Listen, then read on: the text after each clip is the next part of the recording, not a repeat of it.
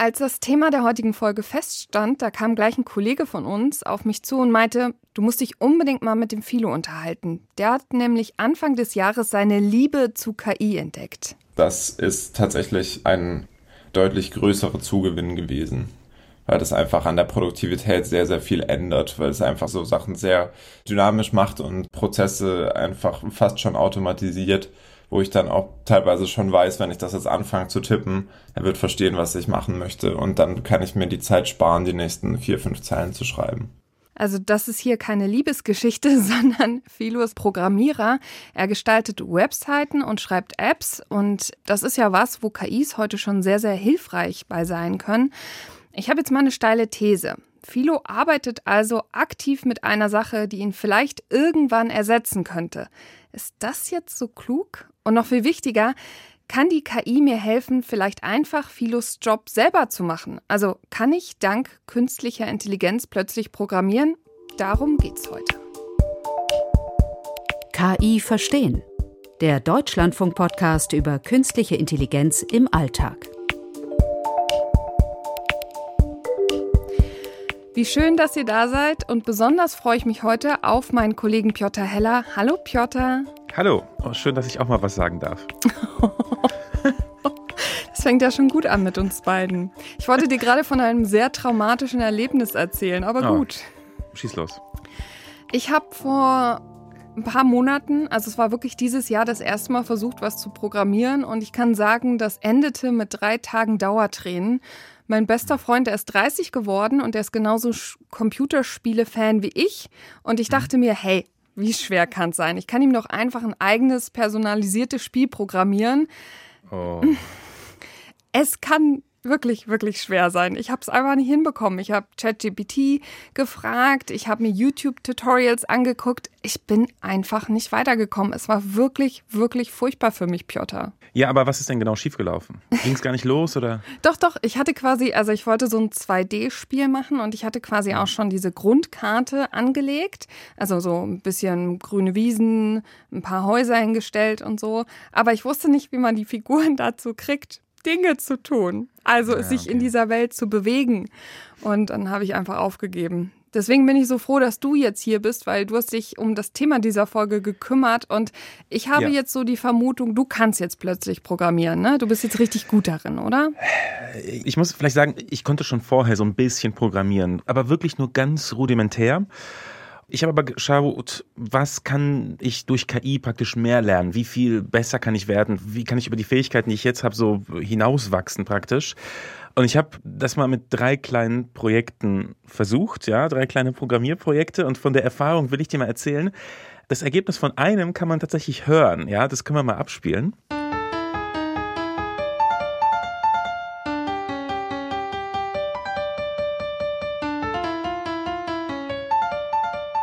Ist das der wild gewordene Piotr, der einfach auf irgendwelchen Tasten rumdrückt? Nee, das ist ein schiefgelaufenes Programmierprojekt, ja. Aber dazu kommen wir mal am Ende, ja. Ich will erstmal dir von den anderen beiden erzählen und ich fange mit einem an. Ich habe den Video geschickt. Mhm, ich drück drauf. Also man sieht einen Punkt, der sich bewegt und der ganz viele andere Punkte nach sich zieht und so über den Bildschirm hüpft. Also es ist genau, ganz niedlich, sieht ein bisschen so aus wie so eine Grußkarte und gleich danach am Ende des Videos kommt so die Einblendung Save the Date.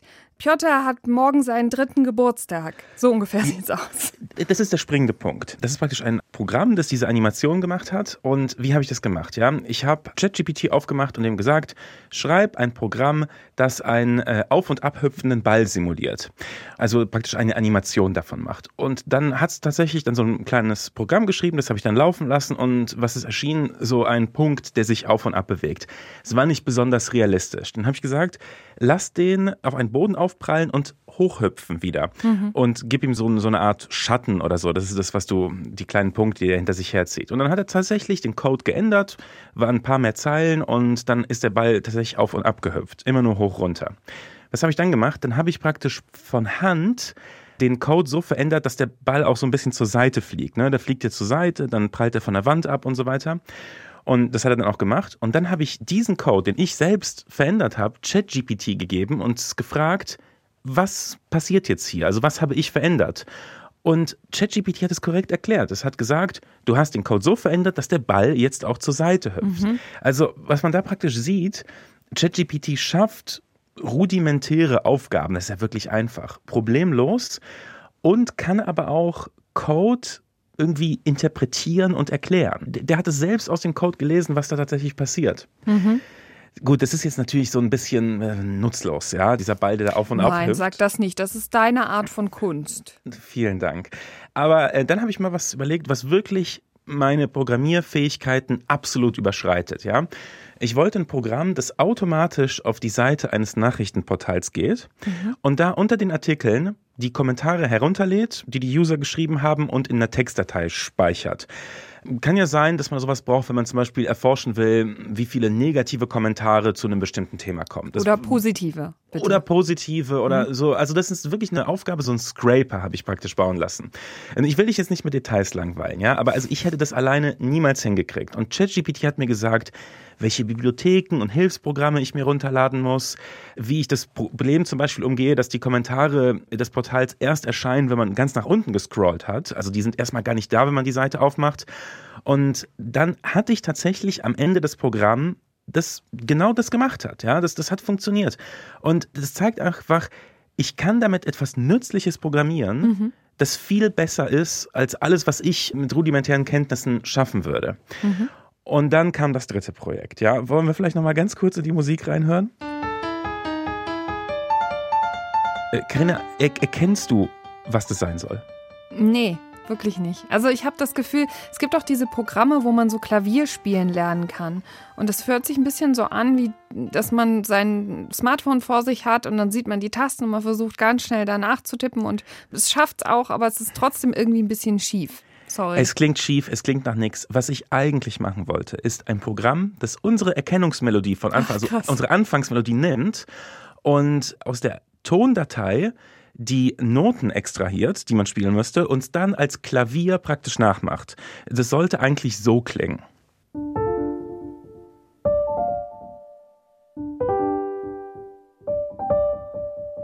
Also da hört man schon, das ist die KI verstehen. Das ist voll schön. Erkennungsmelodie nur mhm. auf Klavier gespielt. Also das war das Ergebnis, wo ich eigentlich hin wollte. Es hat aber nicht geklappt. Okay, was ist passiert? ChatGPT hat selbst zugegeben, nachdem ich ihm praktisch den Auftrag gegeben habe, dass es das nicht machen kann. Das hat mir gesagt, es müsste musikalische Merkmale wie Tonhöhe, Tempo, Rhythmus und so weiter extrahieren. Mhm. Und dafür bräuchte es eben komplexe Signalverarbeitungstechniken und möglicherweise sogar Algorithmen für maschinelles Lernen, um die Nuancen des Audios besser zu erfassen. Also es hat gesagt, ich kann es nicht. Ich habe gesagt, mach's trotzdem. Und du hast ja gehört, wie gut es geklappt hat. Gar nicht. Und was ich da praktisch draus ein bisschen lese, ist, ChatGPT beim Programmieren scheitert an den wirklich komplexen mhm. Aufgaben. Aber was sagst denn du? Also kann ich jetzt durch KI plötzlich programmieren? Weil ich würde sagen, im Grunde schon. Ja und nein, ne? Also du kannst sozusagen deine Fähigkeiten verbessern, aber du kannst jetzt nicht unendlich deine Fähigkeiten erweitern dadurch. Vielleicht so. Genau, also es ist, ist man stößt an so eine Grenze. Und dann habe ich mir mal gedacht, vielleicht ist das einfach die falsche Frage. Wie immer, ne? Vielleicht ja, nee, ist es einfach die falsche Frage. Ja, weil vielleicht ist Programmieren gar nicht mehr so wichtig. Weil ich habe vor ein paar Monaten mit Matt Walsh gesprochen. Der ist ehemaliger Harvard-Professor für Informatik. Übrigens der ehemalige Informatikprofessor von Mark Zuckerberg. Ah, krass. Ja, was sagt man dazu? Und der hat eine Firma gegründet, die KI zum Programmieren nutzen will. Und natürlich hat er auch die ganzen neuen Tools ausprobiert. What I realized was, if I have a large enough model that you can say to it in English, I want you to do this, and it does it. It doesn't. I'm not talking about. Er sagt, wenn wir ausreichend gute KI-Modelle haben werden, dann wird man ihnen einfach eine Aufgabe geben und die werden sie erfüllen. Der sagt also, ich meine nicht, dass KI ein Programm schreibt. Ich meine nicht, dass sie Programmierer ersetzt, sondern dass sie Software an sich ersetzt. Die KI wird dir kein Programm schreiben, sondern mhm. einfach direkt die Aufgabe übernehmen. Also seine These ist, KI wird uns nicht das Programmieren beibringen oder Programmierer ersetzen, sie wird das Programmieren an sich ersetzen. Auch ein sehr, sehr schöner Gedanke passt vielleicht so ein bisschen in das, wie Philo auch darüber denkt. Also den jungen Mann vom Anfang, den habe ich natürlich auch gefragt, wie er jetzt KI benutzt. Und er meinte zu mir, ich benutze einmal GitHub Copilot, was quasi ein Tool ist, was in meine Entwicklungsumgebung eingebaut ist. Das funktioniert so ein bisschen wie Autovervollständigung, wie man das von WhatsApp kennt. Also man beschreibt etwas und der Rest der Codezeilen wird dann praktisch vorgeschlagen. Also es ist jetzt nicht komplett so, dass er gar kein Programm mhm. mehr hat, aber er hat es auch so ein bisschen, wie du es eigentlich benutzt hast, verwendet. Also er hat sozusagen dieses Programm GitHub Copilot als so eine Art Unterstützung für seine normalen Tätigkeiten beim Programmieren.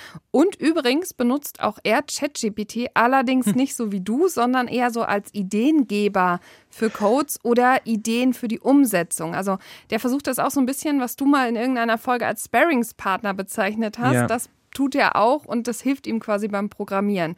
Aber ich habe jetzt das Gefühl, aus dem, was ich erfahren habe, weiß ich noch nicht, gibt es denn überhaupt KIs, die wirklich ganz eigenständig programmieren können? Also wäre das überhaupt irgendwie jetzt schon möglich? Ja, also im Grunde schon. Also das, was ich gemacht habe, ich habe ChatGPT gesagt, programmier das und das hat mir dieses Programm geschrieben. Ich habe dann daran noch so ein bisschen rumgespielt praktisch. Aber es hat von Anfang bis Ende ein fertiges Programm geschrieben.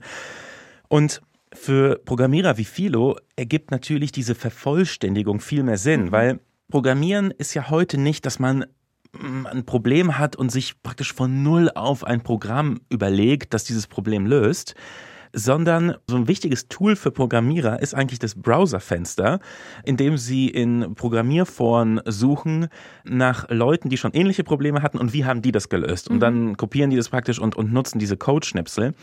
Und der Copilot, den ihr da erwähnt, der ersetzt das ja praktisch. Also der macht das halt nicht, der sucht halt nicht in einem Forum, der hat das halt schon gelernt und gibt ihm praktisch Lösungen für bekannte Probleme. Und es gibt aber noch weitere solche Systeme. Ja? Also Meta hat ein System, das heißt Code Llama, äh, Stable Diffusion hat Stable Code. Und hinter all denen steckt eigentlich wie so oft bei KI-Systemen, über die wir sprechen, ein Sprachmodell. Mhm. Und Sprachmodelle haben ja eigentlich gelernt mit ganz vielen Texten, wie man schreibt. Diese Modelle haben halt nicht mit Texten, sondern mit Programmiercode und der Beschreibung dieses Programmiercodes gelernt, wie man Programme schreibt. Und was ich eigentlich faszinierend daran finde, ist, denen hat ja niemals jemand das Programmieren beigebracht oder explizit Wissen über die Struktur von Computercode oder sowas. Die haben sich das nötige Handwerkszeug einfach selbst beigebracht, indem die ganz viele Quellcodes gelesen haben. Also im Grunde so ein bisschen so, wie wir ja auch eigentlich das lernen. Also gut, wir haben einen Lehrer vor uns, aber trotzdem, das ist ja auch Menschen, die programmieren, wachen ja nicht eines Tages auf und können das einfach, sondern die müssen das ja auch Stück für Stück lernen. Ja, aber die kriegen das zumindest systematisch beigebracht. Mhm. Die kriegen dann beigebracht, okay, gut, das ist eine Datenstruktur und das ist eine if-Bedingung, das ist eine Vorschleife, was weiß ich. Und das hat dem Programm niemals jemand beigebracht, diesen programmierenden KIs. Die haben das praktisch so irgendwie so über, ja, sich so selbst zusammengelernt. Ich glaube, es ist trotzdem an der Zeit, dass wir auch noch mal so ein bisschen über den Nutzen von dem Ganzen mhm. eigentlich reden. Also Philo meinte ja am Anfang, es macht ihn irgendwie produktiver, aber er hat mir auch gesagt, dass dieses GitHub Copilot dokumentieren kann, was es tut. Mhm. Also das ist auch total wichtig für ProgrammiererInnen, dass die nachweisen können oder wie so einen Beleg haben, was sie getan haben, damit das eben auch für andere nachvollziehbar ist. Und ich glaube nicht, dass Philo da ein Einzelfall ist. Also ich glaube, dass andere das wahrscheinlich auch so benutzen. Hast du vielleicht irgendwas, das lieben wir ja im Wissenschaftsjournalismus, hast du Zahlen gefunden? Wie viele nutzen das denn schon? Ja, also wirklich unabhängige Zahlen dazu habe ich keine gefunden und auch nicht, wie viele das nutzen. Aber es gibt aus dem Sommer eine Studie von GitHub und die haben eine Million Nutzer untersucht, die das verwenden und haben geguckt, wie viele der Vorschläge nehmen die überhaupt an? Mhm. Und da haben sie rausgefunden, 30 Prozent, also jeder dritte Vorschlag wird tatsächlich angenommen. Und ich, ich finde, das ist schon viel. Der äh, CEO von GitHub, der hatte auch gesagt, das entspricht Milliardenzeilen von Code, die da übernommen wurden. Und ich weiß jetzt nicht wirklich, was das bedeutet, wie viele Milliardenzeilen Code so wirklich jährlich tatsächlich programmiert werden. Aber wir können ja irgendwie schon sagen, viele Softwareprodukte, die wir so nutzen, werden heute mit Code angetrieben, den kein Mensch geschrieben hat, sondern eine KI. Und das sind jetzt nur die Zahlen von diesem Copilot. Es gibt, wie gesagt, noch ganz andere Systeme. Du findest 30 Prozent viel. Ich weiß gar nicht, ob ich das so viel finde, aber darüber könnten wir uns wahrscheinlich noch endlos streiten. Jetzt sagen wir mal, das ist viel. Dann weiß man ja aber auch immer noch nicht, wie gut die Sachen sind, die dabei rauskommen. Also kannst du mir Ja. irgendwas darüber sagen, wenn jetzt KI-Systeme Programme programmieren, wie gut machen die das denn? Ja, das kann ich dir sagen, aber vorher, ich will noch mal ganz kurz vorher was anderes sagen, weil- das muss man mal sich vor Augen halten. Bei allem, wenn wir über so Leistung und wie gut die sind und sowas reden, ja. Das ist das Beispiel von Alpha Code. Das ist ein Programm, so eine, so eine programmierende KI von Googles Tochterunternehmen DeepMind. Und die ist auf Programmierwettbewerbe spezialisiert. Das ist so wie Sportwettbewerbe für Nerds, so ein bisschen. Ja, also da, da löst man total abstrakte Probleme aus der Informatik. Das sind so Sachen wie, du bekommst eine Zeichenfolge von irgendwelchen A, B, C, D, E und ein paar Zahlen und dann kriegst du noch eine beschränkte Auswahl an Veränderungen, die du da vornehmen kannst. Und dann musst du sagen, kann ich diese Zeichenfolge jetzt in eine andere bestimmte Zeichenfolge umwandeln? Also wirklich Klingt super geil, ehrlich gesagt. ja, also wirklich total abstrakt und man muss wirklich eine Leidenschaft für Informatik, für Mathematik haben, um sich für sowas zu interessieren. So, und jetzt kommt AlphaCode daher und macht da mit bei diesen Wettbewerben. Und was soll ich sagen? Ist besser als die Hälfte der Menschen. Okay. Aber das war auch alles vor einem Jahr. Und vor ein paar Tagen sind die Ergebnisse von AlphaCode 2 rausgekommen. Und dieses Mal war es besser als 85 Prozent der Menschen. Ja, okay, das ist Äh, beeindruckend. In, vor einem Jahr war es im Mittelfeld und jetzt ist es an der Spitze. Also alles, was ich über die Fähigkeiten der Systeme sagen kann, das gilt eben nur für heute und morgen kann es schon ganz anders aussehen. Ja gut, jetzt habe ich das Gefühl, du hast dich ein bisschen um die Antwort gedrückt. Jetzt weiß Also, ich immer noch ja, nicht, ja, ob die genau. gut programmieren können oder also ob die Ergebnisse äh, beeindruckend sind. Zwei Studien, wieder so eine Studie, so eine interne Studie von GitHub, äh, die haben knapp 100 Programmierern die Aufgabe gegeben, einen Webserver zu erstellen. Also ist nicht easy, aber machbar. Und die Hälfte hatte Zugang zu der KI-Hilfe und diese Hälfte war im Schnitt doppelt so schnell wie die, die keine KI-Hilfe hatten. Also es macht die Programmierer effizienter, das kann man sagen. Was Philo ja auch gesagt hat. Also im Grunde, Exakt. das unterstützt ja nochmal, was er uns auch erzählt Exakt. hat. Und die Ergebnisse waren nicht schlechter. Aber jetzt hat auch eine Forscherin aus Kanada systematisch praktisch den Programmcode, den diese KI-Hilfe ausspuckt, analysiert und sie kommt zu dem Schluss, ja, das System ist in der Lage, für fast alle grundlegenden Probleme algorithmische Lösungen zu finden. Also es kann eigentlich fast alles, aber einige der Lösungen sind fehlerhaft. Und außerdem, wenn es so mehrere Methoden kombinieren muss, dann scheitert es manchmal, eine Lösung zu generieren. Also ja, man kann plötzlich programmieren durch KI, aber vielleicht nicht perfekt. Und wie gesagt, das ist der Stand heute. Morgen kann es ganz anders aussehen. Okay, aber was heißt denn das dann? Also kommt es zu mehr Fehlern bei menschlichen ProgrammiererInnen, weil sie sich vielleicht zu sehr darauf verlassen? Ich meine, das ist ja immer so eine Sache bei KI verstehen, dass wir auch darüber reden, irgendwie, dass es gefährlich ist, dem System so zu vertrauen. Kann man darüber irgendwas sagen? Ja, was passiert, wenn jetzt diese nicht perfekten Hilfen auf die echte Welt stoßen? ne? Das ist eine Frage, die sich ein Wissenschaftler von der Stanford-Universität gestellt hat. Mit dem habe ich auch gesprochen, Neil Perry. Und der hat also beobachtet, dass die KIs soliden Code schreiben. And then I started thinking about it more and I was like, wow, it does a good job Er sagt also, er hat sich gefragt, schreiben die auch sicheren Code? Weil wir haben hier Tools, mit denen jeder Code schreiben kann, aber eventuell solchen, der voll von Sicherheitslücken ist. Das, so sagt er, ist eine beängstigende Situation. This is kind of the scariest combination of things that could happen. Aber total der spannende Gedanke, weil bisher haben wir ja eher so in den Kategorien gut und schlecht gedacht. Also kann es das gut erfüllen oder schlecht erfüllen? Aber jetzt geht es ja darum, nicht nur kannst du es gut erfüllen, sondern welche Nebenwirkungen sozusagen bringt das System mit? Welche Sicherheitslücken vielleicht? Genau, und zu Risiken und Nebenwirkungen fragen Sie Neil Perry und der hat das in einem kleinen Experiment untersucht. Der verteilte also Programmieraufgaben an Testpersonen und die Hälfte bekam eben so eine KI-Programmierhilfe und die andere schrieb den Code alleine. Und so eine Aufgabe war eine Nachricht verschlüsseln und dann wieder entschlüsseln. Und der Perry sagt, wenn man weiß, was man tut, ist das ganz einfach. Wenn nicht, dann kann man jede Menge Fehler machen. Und tatsächlich, die Programmierer, denen die KI assistierte, die verwendeten öfter veraltete Verschlüsselungsmethoden. Das heißt, das Ergebnis funktionierte, aber die Nachricht war so verschlüsselt, dass man sie knacken konnte, diese Verschlüsselung. Und das Muster zog sich durch alle Aufgaben. Ja? Wer Hilfe von der KI bekam, produzierte eine Software mit mehr Sicherheitslücken und diese Leute waren aber auch gleichzeitig eher davon überzeugt, gute Arbeit zu leisten.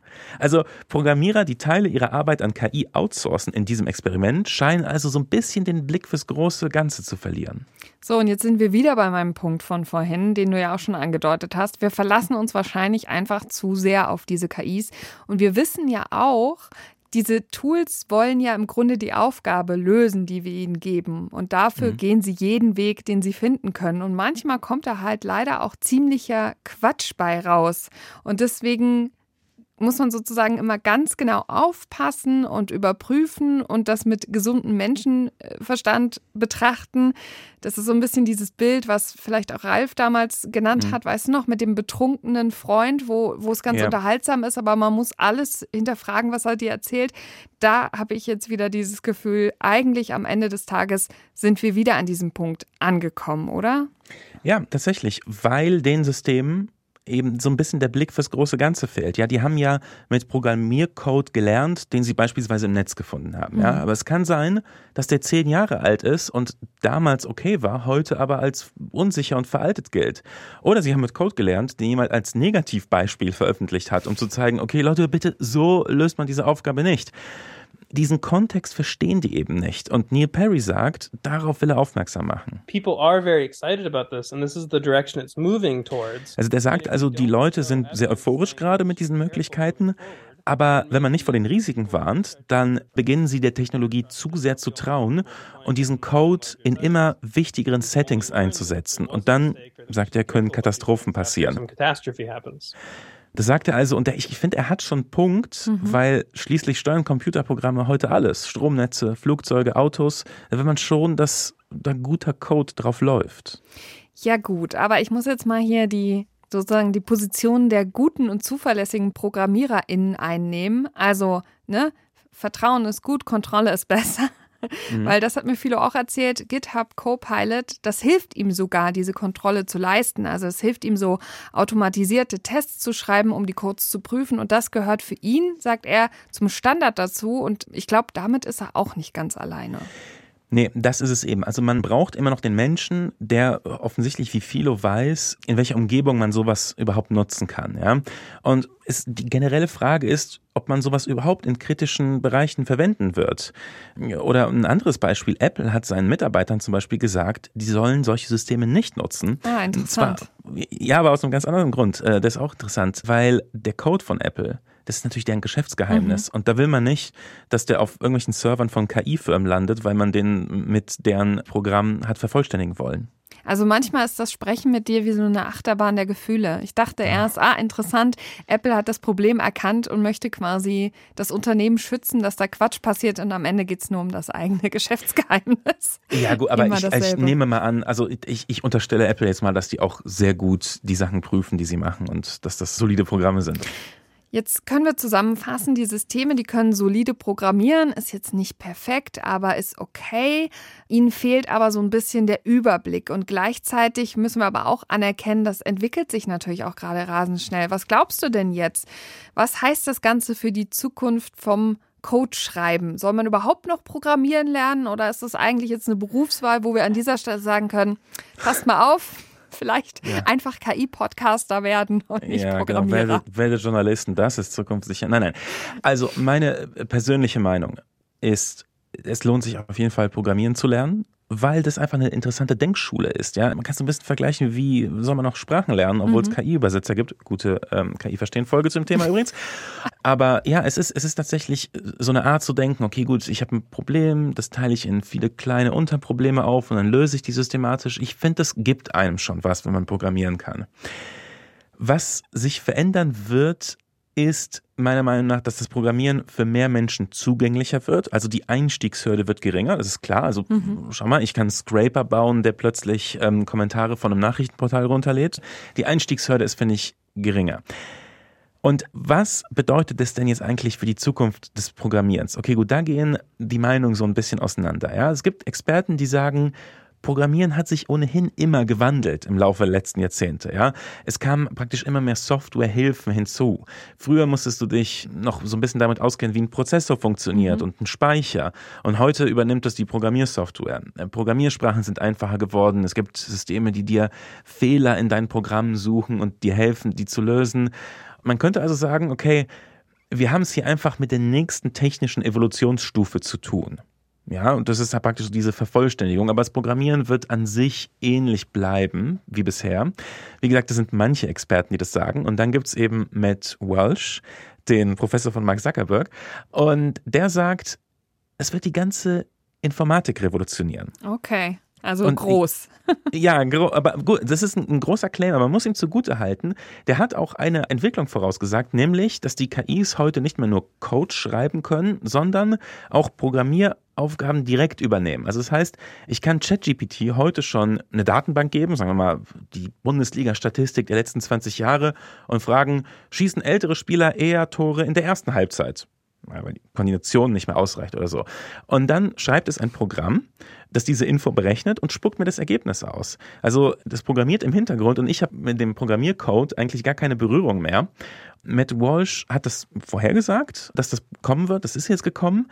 Und er sagt, das wird noch viel weiter gehen. Also wir Menschen werden gar nicht mehr mit Code umgehen müssen, sondern das wird alles die Software übernehmen, mit der wir uns praktisch über Sprache unterhalten, wie mit ChatGPT. Das ist aber eine gute aber, Nachricht für mich. Also vielleicht brauch, muss ja. ich nur noch ein paar Jahre warten und dann kann ich endlich mein Computerspiel programmieren, Piotr. Aber, vielleicht für aber dich? Was, ich, ich bin nicht so der Computerspieler, aber vielen Dank.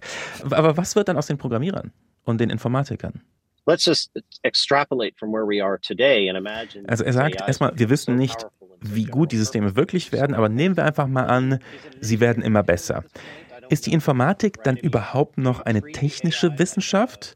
Ich weiß es nicht, sagt er. Vielleicht werden wir die KIs dann wie Mitarbeiter in einer Firma behandeln. Jemand, der geführt werden muss, jemand, der in manchen Situationen unsicher ist und darauf muss man dann vorbereitet sein. Die Aufgabe der Informatiker, sagt er, würde sich dann eher anfühlen wie von jemandem, der im Bildungsbereich oder in der Psychologie oder im Management arbeitet, wenn man das eben mal zu Ende denkt. Ich finde es eigentlich eine ganz interessante Vision, ja, wenn die KIs programmieren können, also die Sprache der Computer sprechen, wozu sollen wir dann die Sprache der Computer lernen? Wir müssen ihnen dann einfach nur sagen, was sie tun sollen und sie übernehmen dann den Rest. Oder was glaubst du? Äh, ich bin ein bisschen unsicher. Also mich hat das Argument schon überzeugt, dass man so ein bisschen Menschlichkeit da drin noch braucht, vielleicht für so einen Punkt zum Überprüfen oder sowas. Und ich kann mir jetzt gerade noch nicht vorstellen, also wir haben schon in anderen Feldern gesehen, dass KI, mhm. die KI kontrolliert, nicht sonderlich erfolgreich dabei ist. Also ich bin noch so gespalten und die andere Seite ist, Programmieren klingt vielleicht immer sehr technisch, aber ich glaube, das hat auch unheimlich viel mit Kreativität zu tun und mit Kundenkontakt und mit Umgang irgendwie mit den Menschen. Und ich glaube, das ist zum Beispiel auch ein Punkt, den man nicht komplett jetzt wegnehmen kann. Hm. Es gab schon so erste Auftraggeber von Philo, die haben das nämlich gemacht und haben sich gedacht, Moment, wir bezahlen hier jemanden, der uns Webseiten schreibt, Apps schreibt, Warum noch in Zeiten von ChatGPT? Wir können das ja einfach mal selber versuchen. Und interessanterweise sind die damit ganz schön krachen gegangen und haben sich dann auch bei ihm gemeldet und haben gesagt, hier, pass mal auf, kannst du das nicht machen? Aber die andere Frage, die mhm. ich ja immer wieder stellen möchte, die du vielleicht auch schon in Teilen beantwortet hast, aber jetzt nochmal Buddha bei der Fische oder wie man sagt. Mhm. Kann ich denn jetzt mit KI wirklich programmieren lernen? Weil das ist ja das, was ich jetzt aus der Folge mitnehmen möchte. Was sagst du mir denn jetzt? Ich würde sagen, du gehst einfach mal auf ChatGPT oder eines der anderen Programme und sagst, schreib mir ein Programm, was das und das tut. Und dann spuckt es dir diesen Programmcode aus. Und dann fragst du es, wie starte ich diesen Programmcode auf meinem Computer? Und dann sagst du dir, so installierst du eine Programmierumgebung und das ist ein Editor und so weiter. Und, und so machst du das. Und dann folgst du dem und wenn es dann geklappt hat, dann lautet die Antwort, ja, du kannst damit programmieren lernen. Das ist eine irgendwie frustrierende Antwort. Mich, ja, ja. Mich würde ja jetzt interessieren, wie es unseren HörerInnen geht. Also wie ihr so zu dem Thema Programmieren und KI steht. Habt ihr das schon mal ausprobiert? Hat das gut geklappt? In welchen Situationen nicht? Oder habt ihr auch vielleicht so ein bisschen Berührungsängste, wie ich die habe? Dann könnt ihr uns ja gerne mal eine E-Mail schreiben an kiverstehen.deutschlandfunk www.ftf.de oder eben eine Sprachnachricht. Wir freuen uns immer so sehr, eure zarten und schönen Stimmchen zu hören. Zum Beispiel bei Signal und WhatsApp einfach an 0152 59 52 9753. Ja, gut, also ähm, ich, ich richte nochmal einen Appell an unsere Hörer. Wer tatsächlich ein kleines Programmierprojekt mit ChatGPT oder mit, mit was von der Hilfe auch immer gestartet hat und ein erfolgreiches Ergebnis hatte, denn davon möchten wir auch gerne was erfahren. Und wer wirklich was richtig Cooles programmiert, davon können wir doch gerne in der nächsten Sendung noch berichten. Ich hatte ja gehofft für die nächste Sendung, dass ich aus dieser jetzt was mitnehmen kann, dass ich eine Mega-Programmiererin werde und dir somit ein Weihnachtsgeschenk machen kann. Denn in der nächsten mhm. Folge gibt es, naja, gefühlt ist es ein Haufen Arbeit und Geschenke, würde ich jetzt mal zusammenfassen. Also es geht um künstliche Intelligenz und Weihnachten und ob man vielleicht mit KI anderen gut eine Freude machen kann. Und mhm. wir haben gewichtelt und jetzt kann ich es dir schon sagen, ich habe dich ja. gezogen. Oh, okay, gut. Ich wusste nicht, dass wir das verraten dürfen. Ja, gut. Ich habe ja, dich ja. nicht gezogen. Ich habe ich hab dich gezogen und ich musste mir jetzt KI und meinen Gehirnschmalz zusammenfassen, um mir was für dich auszudenken. Was das ist, können ihr da draußen nächste Woche in der Folge hören. Ich kann nur so viel sagen, das war gar nicht so einfach, wie ich dachte. Also irgendwie das Ende des Jahres mit KI frustriert mich mehr, als dass es mich happy macht. Habe ich das Gefühl. Ich höre immer nur Frust bei dir. Ciao, Piotr. Tschüss.